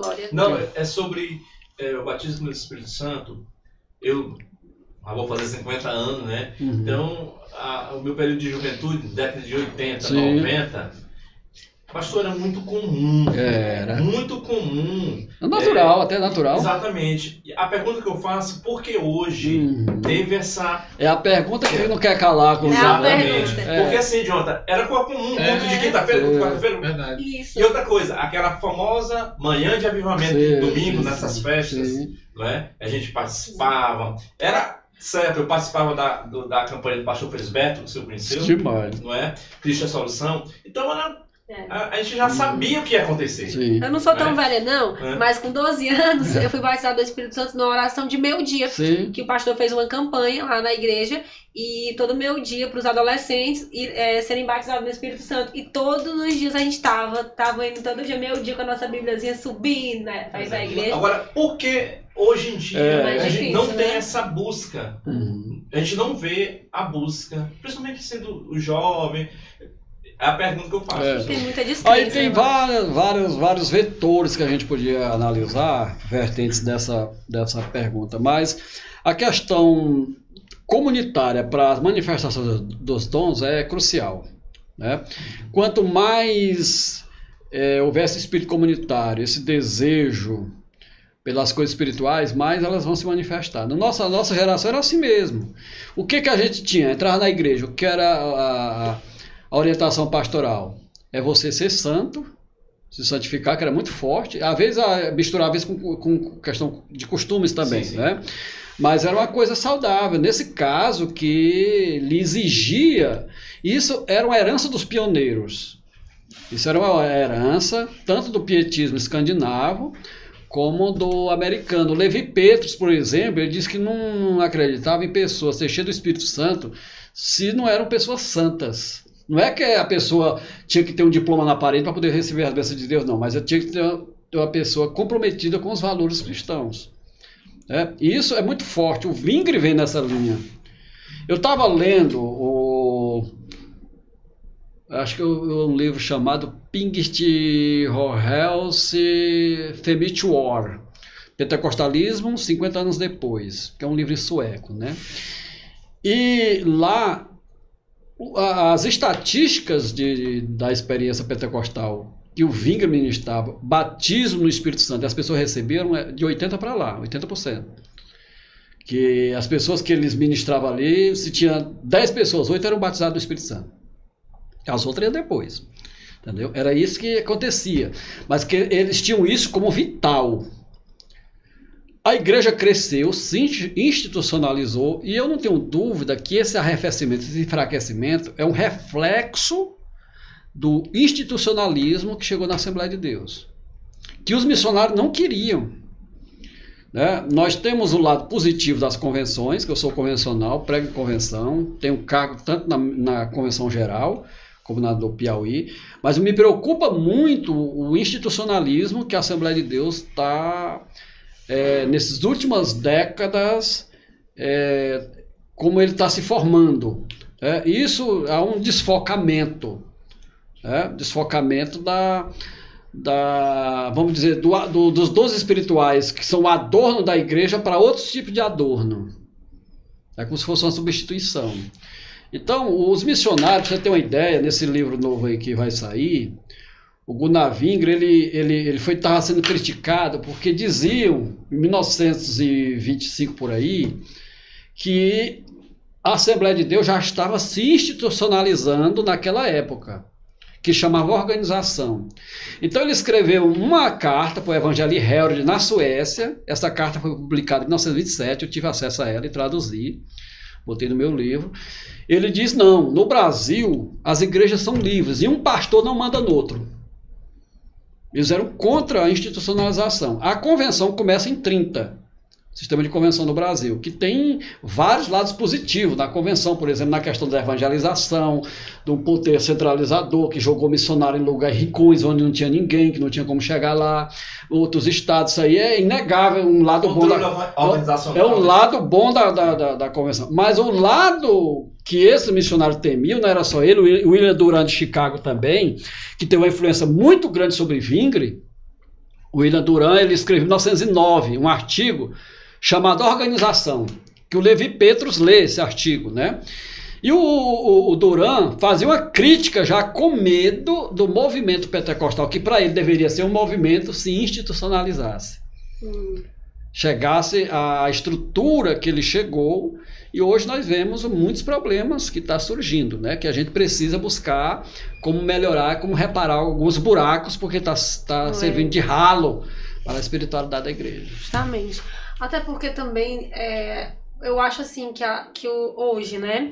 Os jovens, principalmente, tem essa questão de, de, redes sociais, ou até mesmo de desacreditar mais desse lado. Uhum. Não tem aquele compromisso, não falando uhum. como alguém que. Assim, eu não sou tão velha assim. mas eu vivi um tempo. E esse tempo também, eu é. cheguei a viver na minha adolescência esse tempo de ver crianças sendo batizadas no Espírito é, agora, Santo. Agora, tem uma a coisa, questão da busca também, é, que mudou coisa, muito a prioridade. Tem uma coisa também aí que a gente chama movimento carismático. O movimento carismático ele surge na década de 60. Uhum. E o que é o carismático? O carismático é uma pessoa que acredita nos dons espirituais. Não estou falando em renovação carismática católica, é outra uhum. coisa que também surgiu por influência do pentecostalismo americano na década de 60. Uhum. Mas o movimento carismático que eu estou falando aqui, o movimento carismático americano, é, é, evangélico, que chegou para o Brasil, ele escreveu o seguinte: você é, pode ter dons espirituais? Pode. Pode falar em língua? Pode. Mas línguas não é evidência de coisa nenhuma. Sim, é um dom como os outros, que ele quer certeza. dizer. Isso vai dialogando com as Assembleias de Deus, que as línguas como evidência, como um sinal, é uma doutrina da Assembleia de Deus forte. Ela está nas três confissões de fé que eu pesquisei. Na América de 1916, ela está lá. Cremos que o batismo no Espírito Santo é evidenciado por línguas. Confissão de Fé Americana, 1916. A mais antiga. A de 1924, britânica. Cremos que o batismo no Espírito Santo é evidenciado por línguas. A do Brasil, de 69. Cremos que o batismo no Espírito Santo é evidenciado em línguas. Essa era a doutrina de Azusa, de Charles Parham, né, de Topeka, no Kansas. Era a doutrina de William Sima, em Los Angeles, na Califórnia, era a doutrina de William Duran, em Chicago, e Duran exerce influência sobre Vingre, de uma forma decisiva. Porque o Duran, quando ele foi batizado em 1907 em Azusa, o Cima profetizou para ele que ele seria um, um- como se fosse assim, um, um núcleo de radiação de avivamento onde chegasse. Ele tinha uma unção extraordinária. Aquele que ele impunha as mãos, a pessoa fala- era batizado do Espírito Santo. O, o, o Duran. Ele tinha um dom especial. Então o Vink congregou com ele. E o, o Duran escreveu no jornal da Rua Azusa, não é? que é o, o- o Papers, Azusa Street Papers, que é o jornal da Rua Azusa, ele diz o seguinte: Nós cremos que o batismo no Espírito Santo é evidenciado por línguas e não há exceção. Isso o Duran escreveu. O Ving traz para o Brasil. Então a preocupação deles é que o crente, quando se convertesse, tivesse a experiência, a experiência pentecostal. Era uma- um distintivo das Assembleias de Deus, que é os pentecostais americanos, rolinés, eles acreditavam que a pessoa tinha que ter uma experiência de santificação, se sentir santo. É que isso era um exagero, evidentemente. Mas eh, na questão de língua nós temos fundamentação bíblica. Nós vemos Lucas mostrando que isso era uma necessidade. A teologia lucana vai mostrar isso. E isso está deixando de ser ensinado. Quando não há ensino, quando não há ênfase, quando as línguas se tornam algo opcional, uma coisa que pode ter, pode não ter, quem que vai se interessar? Eu posso ter outros outros talentos. Mas as línguas não é só a questão das línguas. As línguas, na verdade, é como se fosse uma porta. Você vê em Atos 19, to- é, quando Paulo impõe as mãos nos cristãos de Éfeso, ele diz assim: tanto falavam em línguas como profetizavam. Vem o, o enchimento e os dons operam a partir daí. Então, tem determinadas sensibilidades espirituais que o, Deus me deu na minha vida, que veio com batismo no Espírito Santo depois de eu falar línguas. Isso Então é algo isso- real e palpável. É, né, é acham verdade. que isso é muito. Não, não é. Não, Não, isso é não, algo então real. a- o desfoque está quando você confunde, coloca o batismo no Espírito Santo, só come- começa a buscar línguas. E aí, irmão, dobra a língua, fala babá, babá, até fala. Não é assim, não. É um enchimento, Misericórdia. é uma coisa que vem de dentro, né? Pastor, eu quero só. Aqui, É, Aqui terminando dela aqui, conselho Sim. jovem, acho que eu já até aconselhei.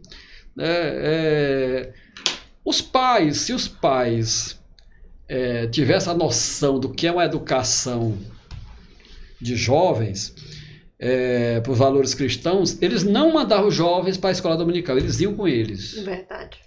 Eles iam, porque vai formar a identidade do cristão, né? Do cristão, vai formar a identidade do cristão. Então, para enfrentar uma faculdade, para enfrentar a realidade da vida hoje, na cultura líquida que nós estamos, só se tiver valores. Verdade. É por isso que hoje se trabalha muito a questão de educação em valores.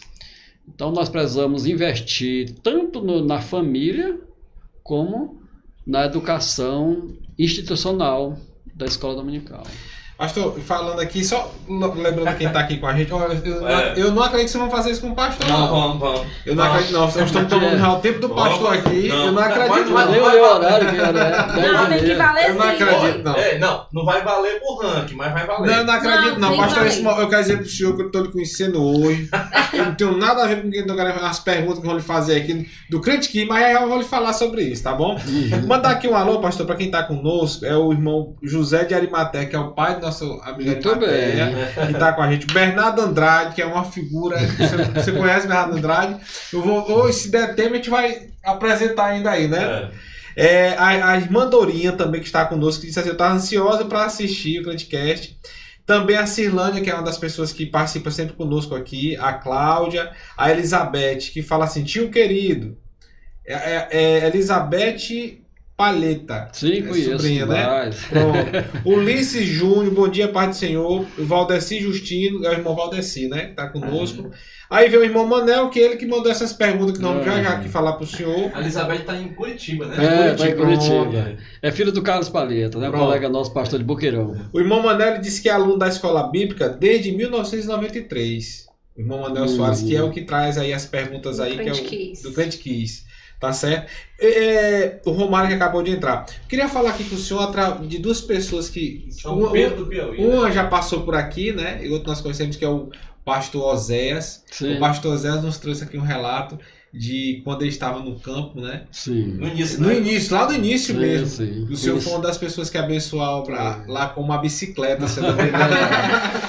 Ele contou aqui, ué. E eu queria que o senhor contasse um Foi, pouco. mas foi assim. isso. É, O Ozé ele chegou como missionário de Vitorino Freire, no Maranhão, para trabalhar no povoado Novo Santo Antônio, que hoje é cidade. Naquele tempo não era. Era um, munici- era um interior esquecido. né? Tinha um pessoal que era crente, mas muito longe, 12 quilômetros. é, eu conheci até esse pessoal depois, né? E o Ozé foi mandado para fazer um trabalho de pioneiro mesmo, de evangelizar. E ele encontrou muitas pessoas naquela, naquele local que não sabiam nada de Bíblia, de evangélico, não. O contato que tinham era com o catolicismo tradicional e não era nem padre que tinha lá. Lá era tipo um representante, né?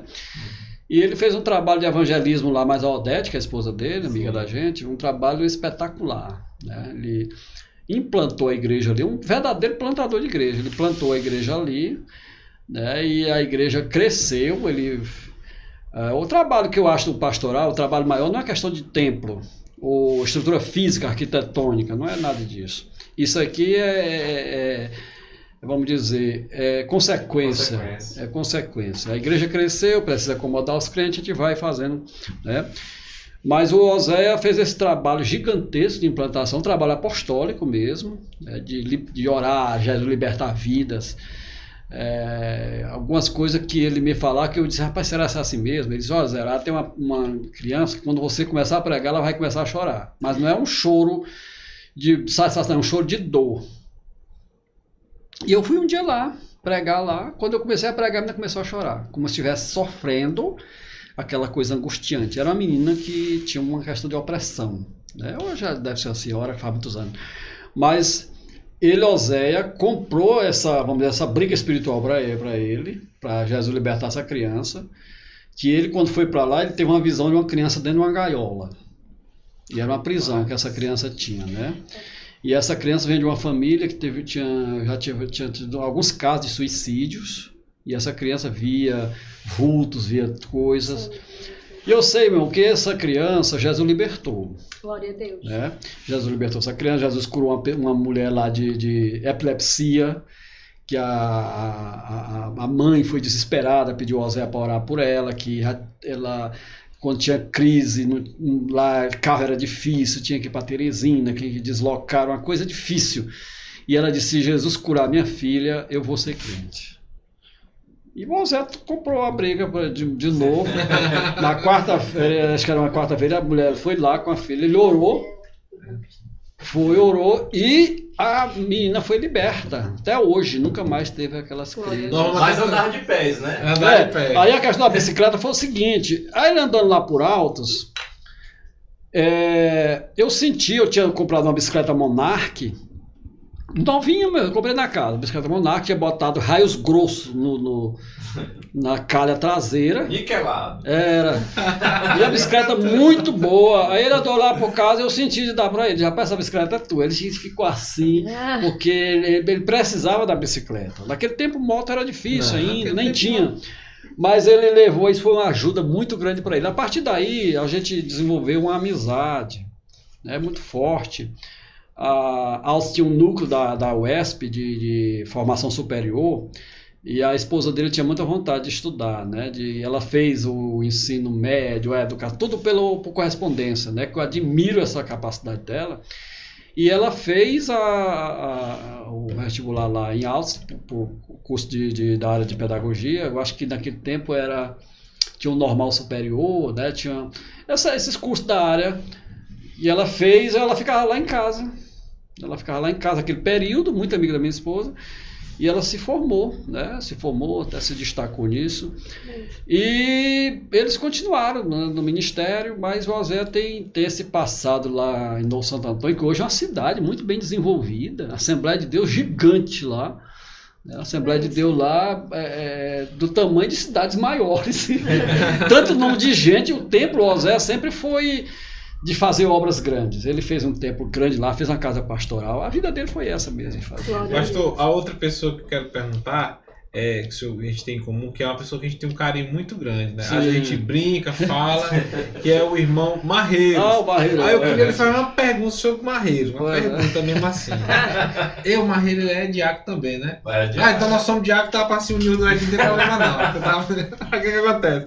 Pastor Marreiro era bom de telequete. Você sabe da telequete, sabe? Briga de, briga de rua. Ele né? era bom, era pastor de Mas a secreto. nossa, a nossa geração do Marreiro, eu sou um pouquinho mais novo, mas a geração do Marreiro, do, do meu irmão, que hoje é pastor do Maranhão, era aquela geração dos anos 70, que era influenciado muito pelos filmes de Kung Fu de Bruce Lee. Ah, meu Tá aí, né?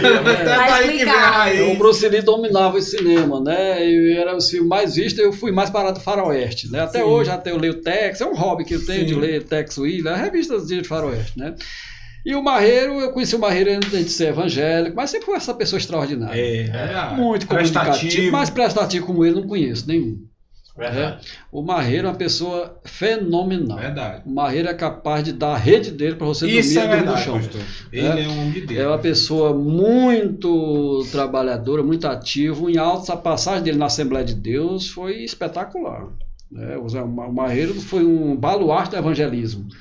É, Eu, meu irmão Marreiro, Edevaldo, que mora em Belém hoje, era a gente, o nosso programa domingo era evangelismo.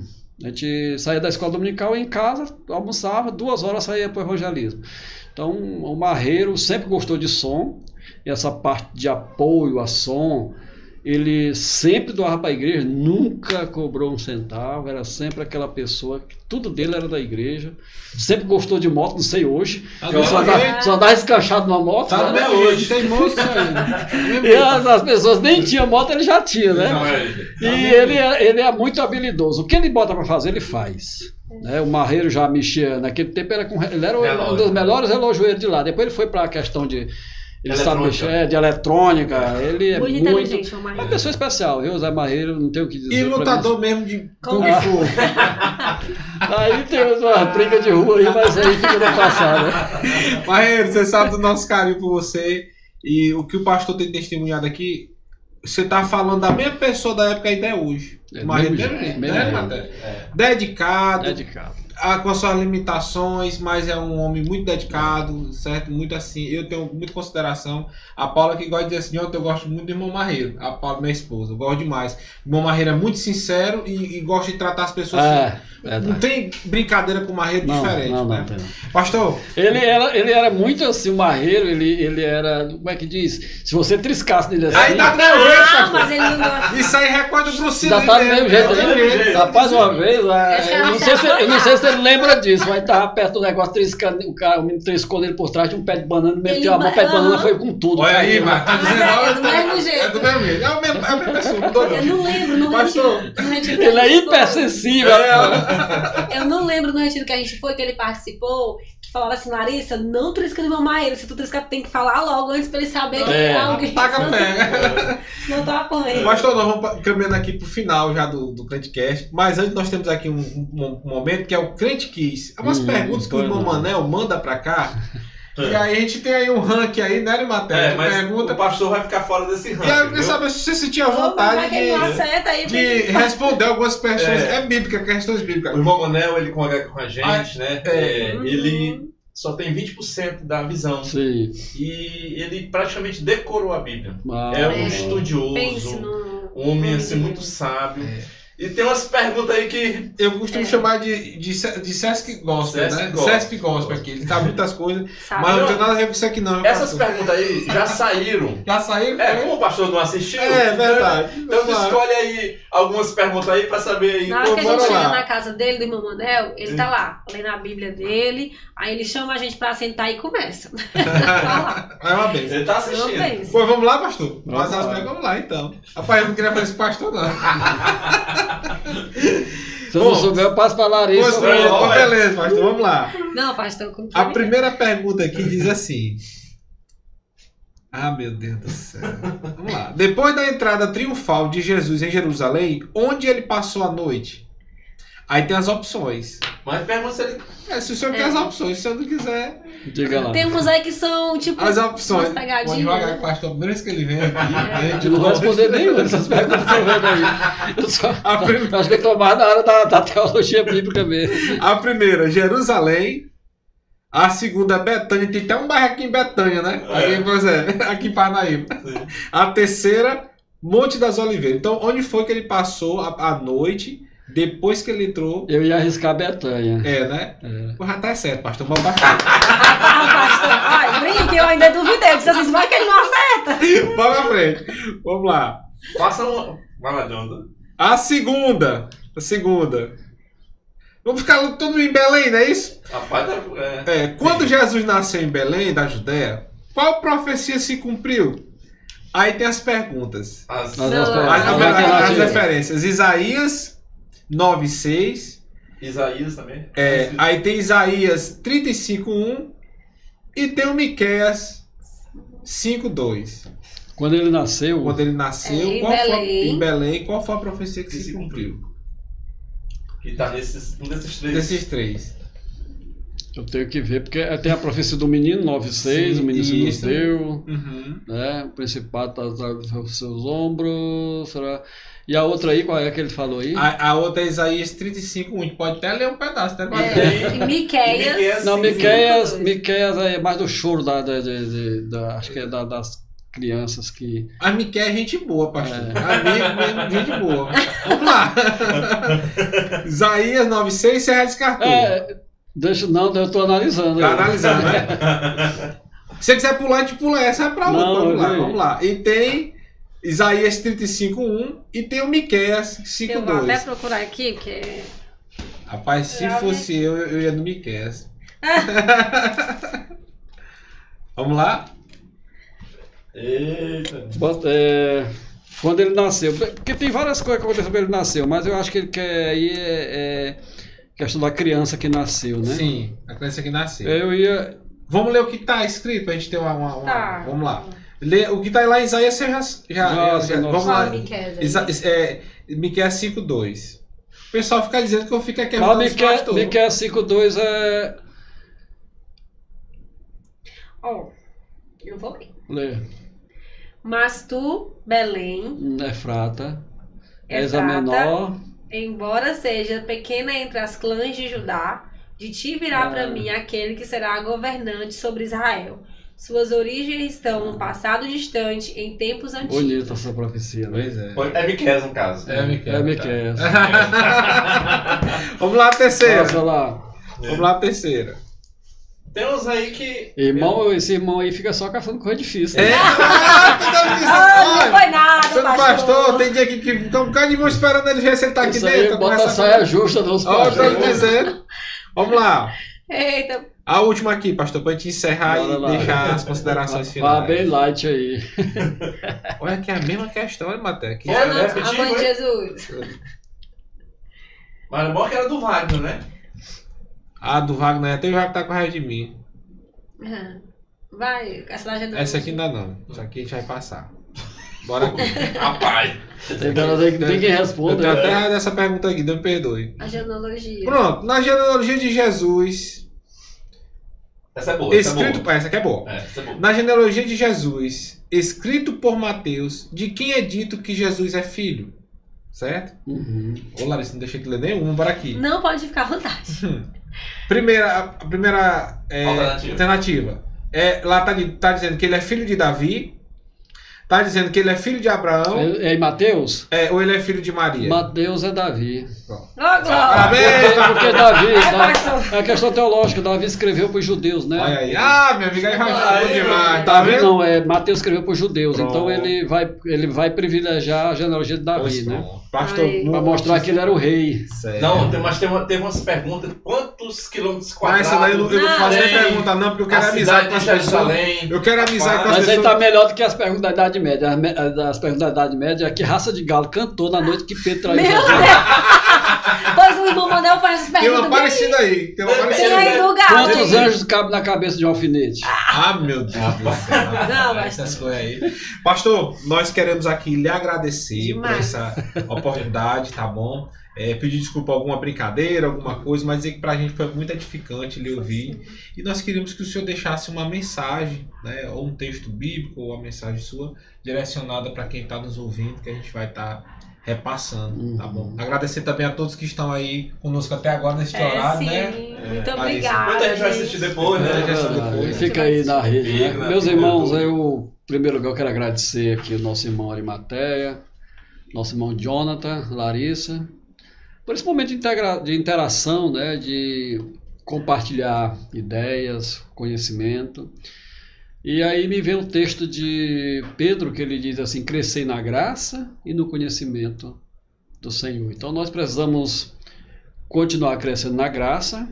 Tudo que nós temos é pela graça, né?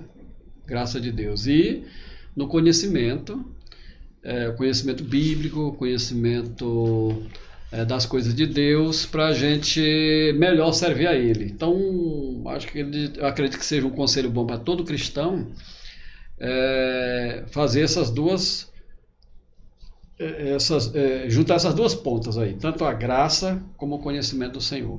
E aí nós vamos ter uma coisa que no, no universo pentecostal precisa ter um equilíbrio, que é casar carisma com caráter, né?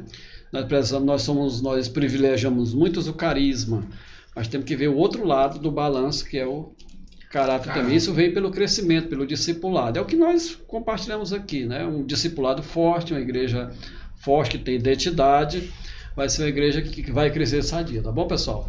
Então, obrigado por tudo, Deus abençoe a todos. Amém.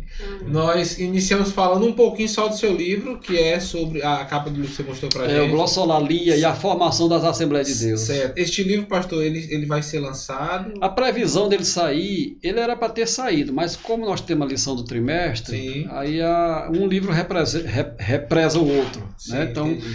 ele ficou para ser lançado no, no, no- até o dia 15 de, de agosto, seria o ideal, né? Que eles estão pensando nessa data para lançar esse livro. Mas o livro já está rodado, na, tá dado na gráfica, né? Então, eu te perguntar se tu tem alguma dúvida para a lição de domingo, viu? Não, Já pois é, é verdade. Se tiver, aproveita aí. Aproveita. Logo, viu? Pastor, É sobre o ateísmo? Domingo? Domingo. Olha aí. Foi de volta domingo passado. sim, Foi. sim. Né? Ateísmo e o materialismo? É. Pastor, nós vamos, nós vamos, assim que seu livro for lançado, a gente vai dar bastante ênfase aqui. Uhum, Tá bom? Inclusive, muito a gente bem. vai. É, ele, ele vai resgatar uma questão histórica que estava em aberto até hoje na histori- historiografia, né? Que é o vínculo com o vínculo com, a- com o movimento americano, Sim. né? Porque tava, é, ultimamente se estava achando que ele não tinha vínculo, era mais o lado escandinavo, sueco só. Sim. E a gente mostrou isso no. E o livro tem muito trabalho de pesquisa muito forte, né? Que a gente fez. Nós investimos muito. Eu consegui todas as fontes primárias para esse livro. Eu consegui um livro escrito pelo pastor que surgiu o avivamento em Chicago em 1906, dois meses antes de Azusa. Ele escreveu o livro O Avivamento aconteceu na Segunda Igreja Batista de Chicago, com línguas estranhas, estranhas em fevereiro de 1906. E Azusa só em abril. Então eu tenho esse livro que esse, que esse pastor escreveu, consegui no antiquário na Suécia.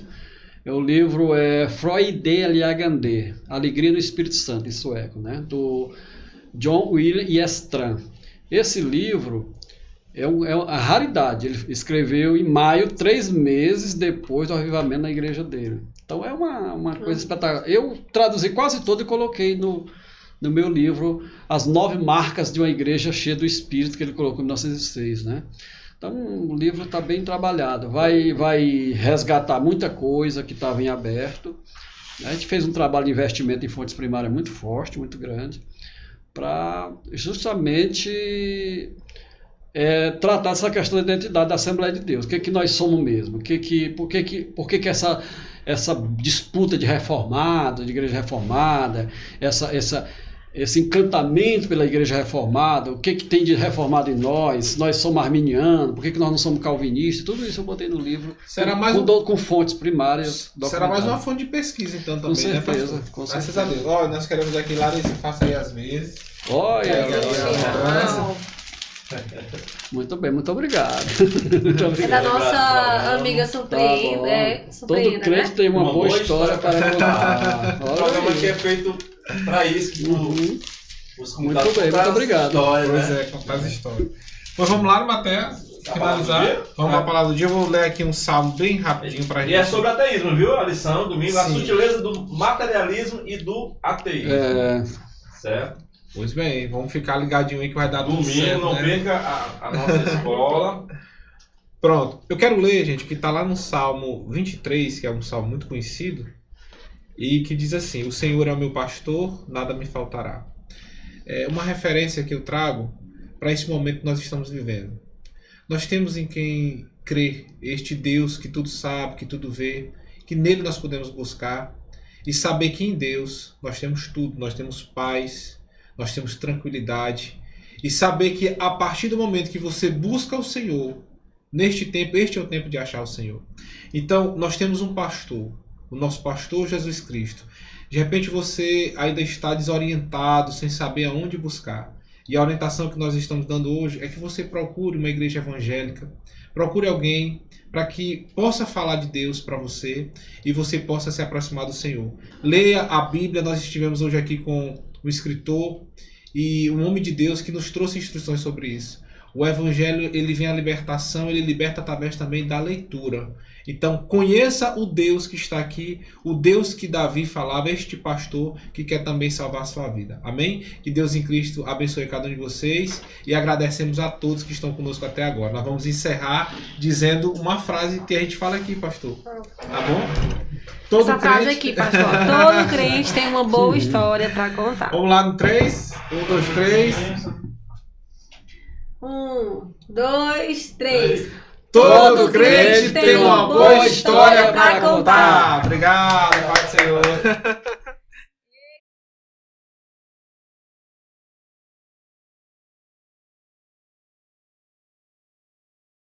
Thank